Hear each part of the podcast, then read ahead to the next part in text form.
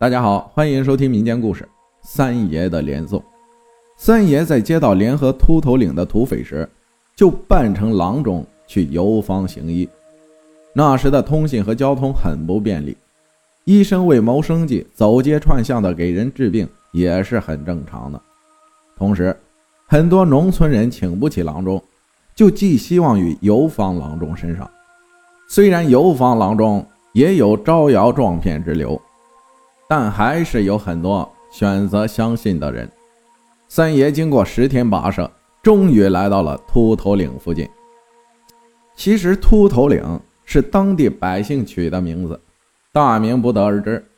因为早些年山岭及周边寸草不生，一遇大风就飞沙走石。当地人为了治理，多次求官捐款，虽然数次不了了之。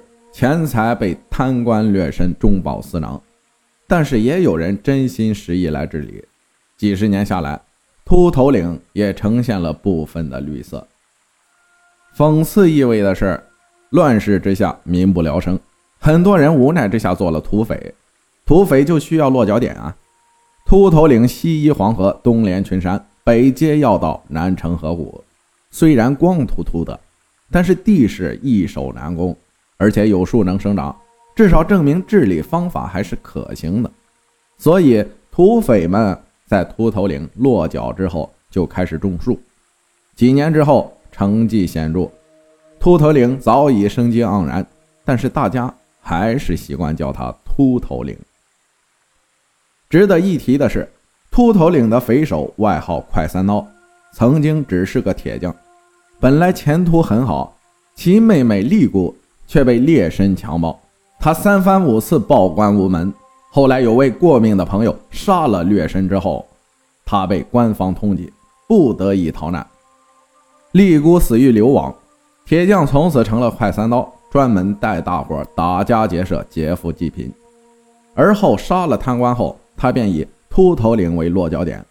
随着新仇旧恨的积累，加上快三刀将官员们几十年都治理不好的秃头岭。治理的郁郁葱葱，老百姓不免说三道四，这更让官员们面子挂不住，只能尽全力围攻秃头岭。可是，抗战爆发后，鬼子打进来，不等集结其部队，阎锡山就命令集结部队对抗华北涌进来的鬼子。这次，快三刀倒是没勾结鬼子，反而在侧面辅助进军，并从中发点小财。三爷在经过河谷北上时，就曾发生过一起怪事他在入夜时来到河谷旁，因为口渴，就找地方喝水歇脚。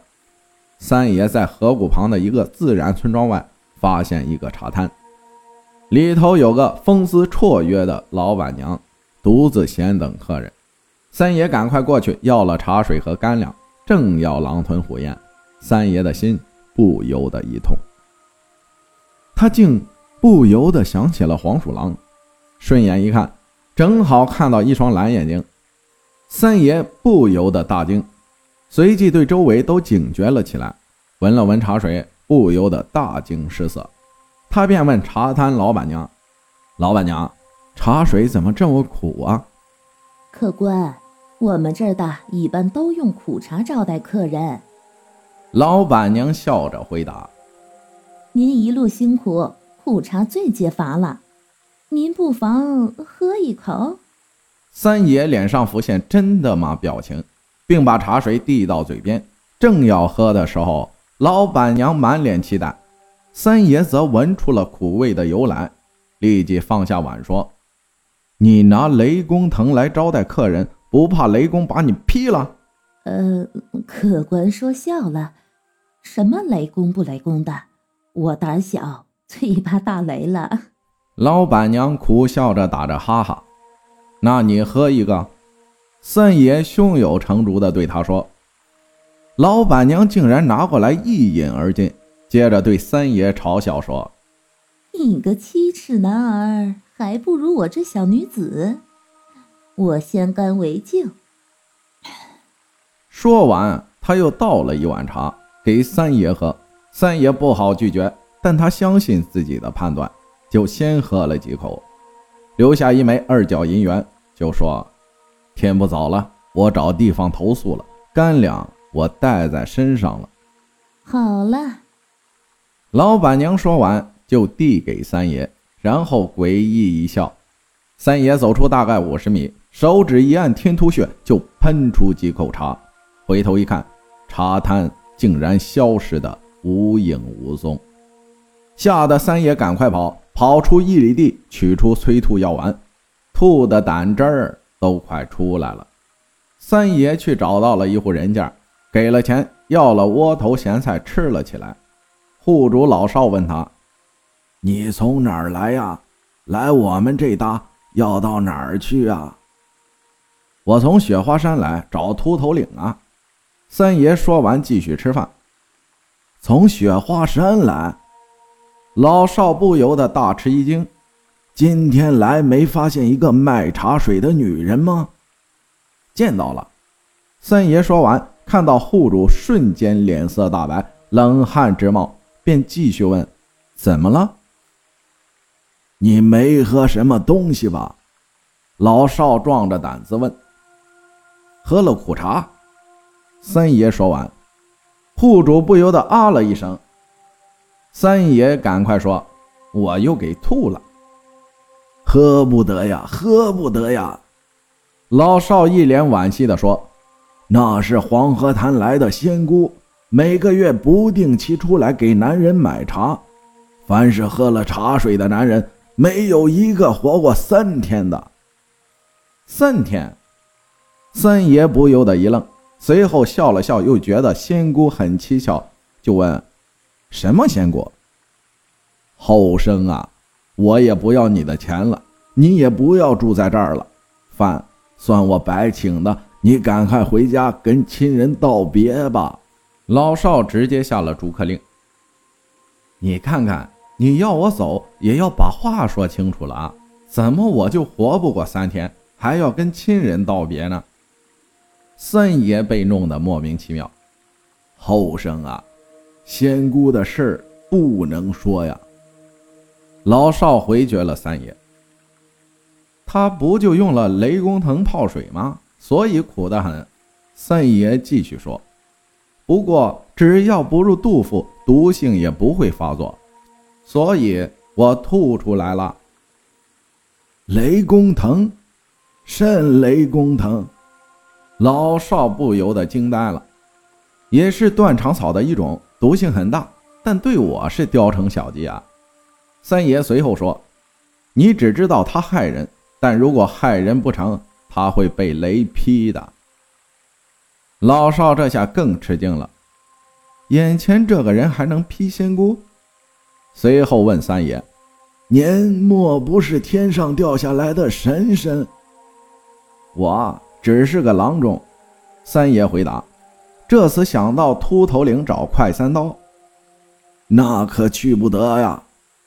老少说着，忽然一条闪电亮起，吓得他一愣，紧接着雷声让他瞬间一惊。莫不是仙姑显灵了？三爷不由得吃了一惊，顺着雷声的方向探查，果然发现茶摊不远的一座小庙竟然被雷击中了。毁于一旦。三爷回来给老少如实相告：“后生，这离秃头岭不远了，可这秃头岭你去不得呀。”老少告诉三爷：“快三刀在外烧杀抢劫，但对我们很好。可老汉我也知道，他快三刀有吃有喝，自然对我们好啊。”来让我们给他通风报信，可是他们没了吃的和落脚点，只怕我们也是他刀下鬼了。您误会了，我找快三刀就是因为知道他是个是非分明的好汉。三爷继续说：“受我们杨司令委托去联合他打鬼子的。打鬼子？你是打鬼子的医生？”老少问了之后，就恍然说：“是啊，你连仙姑都敢劈，何况是鬼子了？”随后，老少告诉三爷明天的行动路线和土匪怎么对切口等事情，就安排三爷休息了。当晚，三爷梦到一个一身轻纱、穿着古朴且十分暴露的美艳女子找三爷求助，却又色诱三爷。虽然三爷结了婚，但是面对诱惑也难以自持，道德和欲望一直在内心做斗争。猛然，一道闪电劈来，眼前的美女居然成了面目狰狞的恶鬼，朝三爷扑来。三爷的躲避快不过他的进攻。就在三爷被扑倒时，一位须发洁白、光膀赤脚、慈眉善目的老人，手上抓起一块石扁莲。掷向女子的高芒穴，女子吃痛不过，便化成一道白烟。三爷明白过来后，对老人跪下，不停叩拜，因为他正是自己日夜朝拜的神农。神农指着地上的石边莲，示意三爷捡起来。三爷捡起来后，石边莲消失到了手心里。三爷一梦醒来，感到浑身疼痛。打开自己的药箱时，竟然发现自己的艾条和银针之间多了块石边莲。他清楚，石边莲是上古时期针灸穴位的用具。虽然那时没有青铜和铁器，但是中医的各种理论早已成型。人们借用针灸的用具就是石边莲，以至现在还有“针砭时弊”一词。在春秋战国名医扁鹊之前。大家都用时针和古针。相传，扁鹊偶然见妇女用银针缝补衣物，便生出灵感，将银针用于针灸中，成了中医中自成体系的扁鹊派。三爷惊喜之余，就知道这块石边莲是个好宝贝，按照老少的交代，很顺利地和快三刀接上了头。快三刀人如其名，快人快语。和三爷比试了刀法，三爷虽败，却被快三刀认可。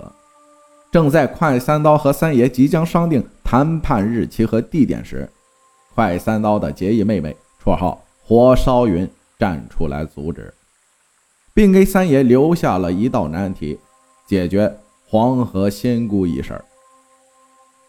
火烧云不隐瞒，给三爷介绍了黄河仙姑的由来。原来。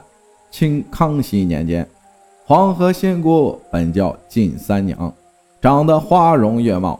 她本是农村人，是家里的长女，家里父母双全，还有个弟弟。她和村里的黑子青梅竹马，却被大家反对。在一次次说媒不成后，遇到了一连数年的旱灾。那时的人比较迷信，为了祈福，也祭祀活人。而这时的晋三娘。已经过了说媒的好年纪，竟然成了世俗的众矢之的，甚至被人构陷，用来祭祀河神。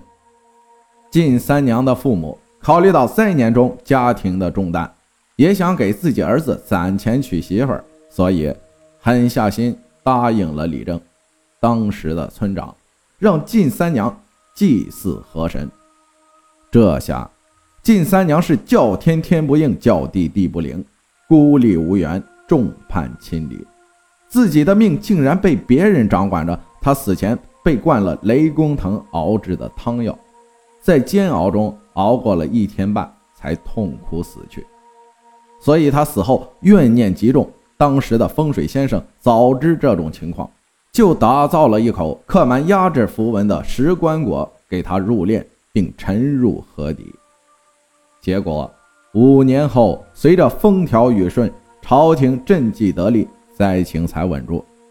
没想到几十年后，黄河河道偏移，原先沉关的地方因水流冲刷向上游翻滚，恰好流到了秃头岭。原先的河滩已经成了沙地，这下棺椁被冲开，里面的仙骨被放出来了。以后几乎年年都会用雷公藤害人，为自己当替身，而且常出没的沙地，因为人白天走过去都是双影子，所以还被叫做双影滩。